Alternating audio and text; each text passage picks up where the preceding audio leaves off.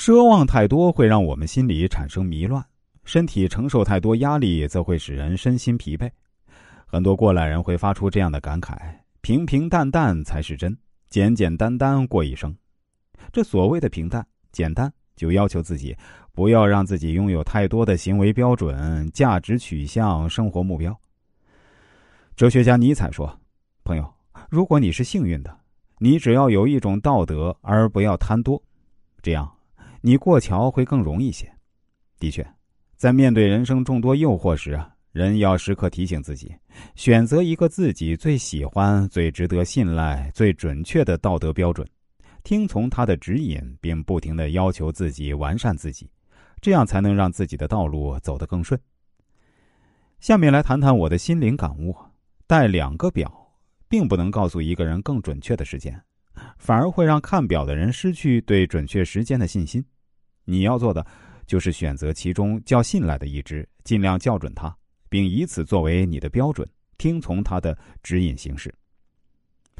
我们接下来说说反应法则，外在世界反映你的内在真实。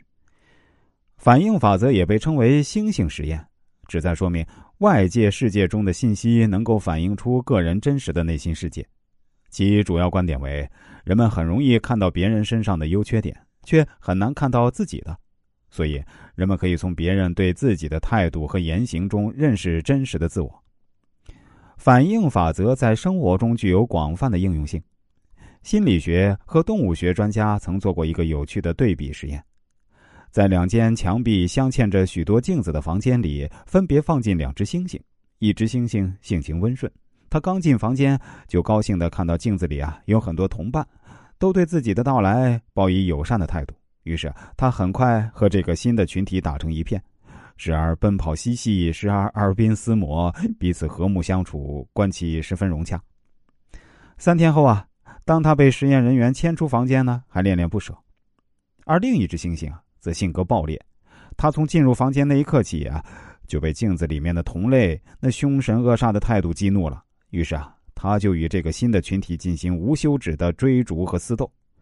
三天后啊。他是被实验人员拖出房间的，因为这只性格暴烈的猩猩啊，早已气急败坏、心力交瘁的死去。